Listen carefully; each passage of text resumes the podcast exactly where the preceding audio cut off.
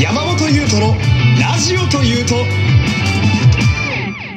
また、懐かしい方が仮面ライダーに戻ってくるみたいです。参りましょう山本優斗のラジオというと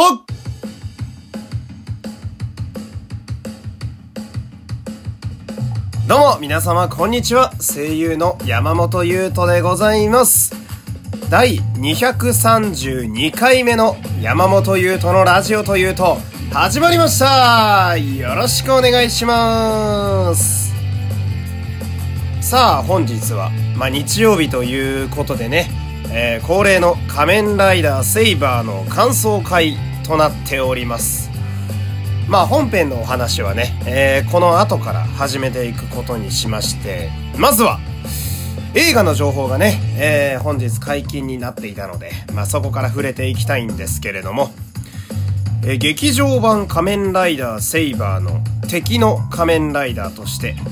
谷口正史さんが参戦することが発表されましたね。いやー、これ、特撮好きな人からしたら、なかなか熱い人選ですよね。まあ、555のブルーやったり、最近で言うなら、仮面ライダーアマゾンズでね、あの、高山仁仮面ライダーアマゾンアルファという、まあ、第二の主人公みたいなポジションのキャラクターを演じていたのが、まあ、この谷口正史さんなわけでございますけれども、あのーなんというか、まあ、555は、あの、若い頃のお話なので、まあ、まだちょっと爽やかなイメージなんですが、その、まあ、知ってる方はね、私が何を言いたいかなんとなくわかると思うんですけど、あの、アマゾンズのジンさん、まあ、ジンさんって呼ばれてるキャラなんですけど、ジンさんはちょっとどころか相当やべえキャラで、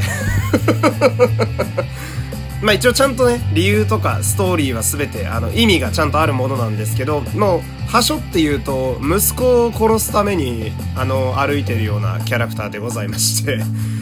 で、まあ、アマゾンズ自体が、えー非常に血生臭いストーリー。あの、ぼーっとしてると人間の体があっという間にバラバラになっていくって文字通りね、あの、しぶきがすごいことになるっていう、まあ大人向けの仮面ライダーというのもあるので、まあ非常にバイオレンスでハードな世界観なんですけど、まあなんか、そこに出ていた方がね、あの今のこの割と和気あいあいと明るい作風であるセイバーの その現場に来るというのは、まあなんというか、セイバーの若いキャラクターたちが早くも心配になるという、えーそんなとこでございますけれども。あの、谷口正史さんご本人の、えーコメントもね、ちょっと発表されておりましたが、もうほとんどアマゾンズのキャラとして喋ってましたね、あれ。なんか、狩るとかね、アマゾンズは狩りというのが一つキーワードで出てくるんですが、まあ、狩るだったりね、残らず倒すとかね、あの、ある細胞が体の中で活性化しそうだとか、まあ、あの、長年のファンとか、え谷口さん自身とね、あの、映像で長く関わってきた方々からすると、えニヤッとするような、そんなコメントを、え粋なコメントをしておりましたが、まあ、こう、特撮ファンから見て非常に嬉しいのが、この谷口さんの、まあ、もう一度のね、仮面ライダーになってくれるという仮面ライダーへのカムバックですけど、まあ、同時上映の仮面ライダー01のね、まあ、一個前のライダーの劇場版のゲストが伊藤秀明さんなので、まあ、一般受けするゲストは伊藤さんに任せて、そして特撮ファンのコアな人に向けてのゲストは谷口さんという、まあ、なかなか隙のない二枚看板を揃えてきたなという印象なんですけれども、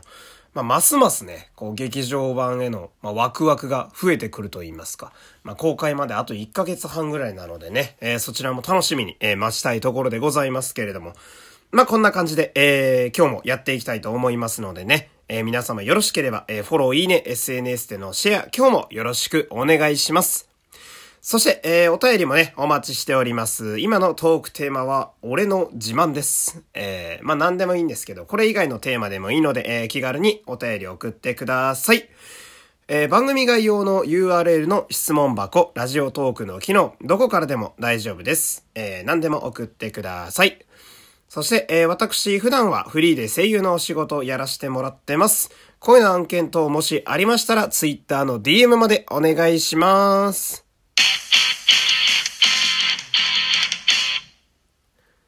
さて、ではここからはね、えー、セイバーの本編に触れていきたいんですけれども、えー、今日が仮面ライダーセイバー第10章、まあ第10話でしたね。まあ、前作、あのー、先週に続いて、えー、坂本監督が続投されていて、まあそういう点でも非常に楽しみで。そして公式からの、まあ引きと言いますか、えー、今日の目玉としましては、敵の仮面ライダーである仮面ライダーカリバー、まあ、こいつの正体が何なのかという、まあ、それがわかるというね、そういう回だったんですけれども、なんでまあ、お話の流れ的にも、えー、今後のドラマの、まあ、進み方的にも、一個、序盤のターニングポイントな、まあ、そんな回になると思うんですけれども、まあ、そんな回、私は見ていてですね、その、すごい感じたのが、まあ、仮面ライダー、まあ、ある種、特撮かなのお約束がすごく詰まっている回になったなっていう感想を抱いておりまして、まあ、いくつか、えー、その点があるんですけれども、まあ、まず一つ目としましては、その、まあ、これはね、仮面ライダーとか、あとはスーパー戦隊とか、あの、戦う時に変身して顔が隠れるという、まあ、こういうタイプの特撮に、まあ、ある醍醐味なんですけれども、その、正体がバレて、あの、視聴者とかね、あとは劇中の登場人物とかが、えー、多分変身してるのはこいつだろうと、えー、予想している人物とは全然違う人が出てきて、あれ？あれ？え、なんで？みたいになるという。そこからさらにドラマが深まって面白くなっていくんですけれども、要は正体バレというやつですね、いわゆる。まあ、今回で言うと、そのさっき言ったダークライダーの仮面ライダーカリバーがね、これに該当するんですけど、まあ、話の流れ的には、え、前々から言っております。まあ、深宮健人という、一応3号ライダーなのかな ?3 号ライダーのお父さんが、まあ、この仮面ライダーカリバーの正体やと思われていたんですけれども、え、実はそうではなくて、え、今日の回で判明したのが、まあ、第1話冒頭からね、あの、過去に、あの、主人公の、まあ、神山東馬を昔助けていた、仙台仮面ライダーセイバー、要は前、主人公に変身していた人ですよ。まあ、その人が仮面ライダーカリバーの中から出てきてですね。まあ、あれっていう。で、ずっと父親を追っていた深宮健人からすると、お前誰だよっていう風になって、また錯乱してしまうという。まあ彼はね、えー、ここ数週間ぐらいずっとメンタルが安定しないというキャラになっておりますけれども。で、またこう、じゃなんでその、主人公をわざわざ助けて、え前まで仮面ライダーセイバーだった人が、そんなダークライダーになる必要があるのかとか、なぜ敵の組織にいるのかとか、喋ってることはどうやら正しそうだぞ、みたいな。裏切ったのは俺じゃなくて、お前の父親だ、みたいなね。あの意味深なセリフも残したりだとか。これは一体どういうことなんだろうっていう。まあ、ここを引きにして、これから面白くなっていきそうだなっていう。まあ、仮面ライダーで、ここからだぞってなる、まあ、一つのキーみたいになる。まあ、そんな演出ですけれども、それが今回見れまして。で、まあ、お約束その2ですけれども、えー、変身をするときに仮面ライダーは変身ポーズを取りますね。で、変身ポーズをとってベルトをガチャガチャっとね、最近のライダーは操作するんですが、操作すると大体 CG が出てきます。水が出てきたり、雷が出てきたり、なんか謎のエネルギーが出たりよくするんですが、その変身する時の CG で敵を攻撃して吹っ飛ばした後に変身するという。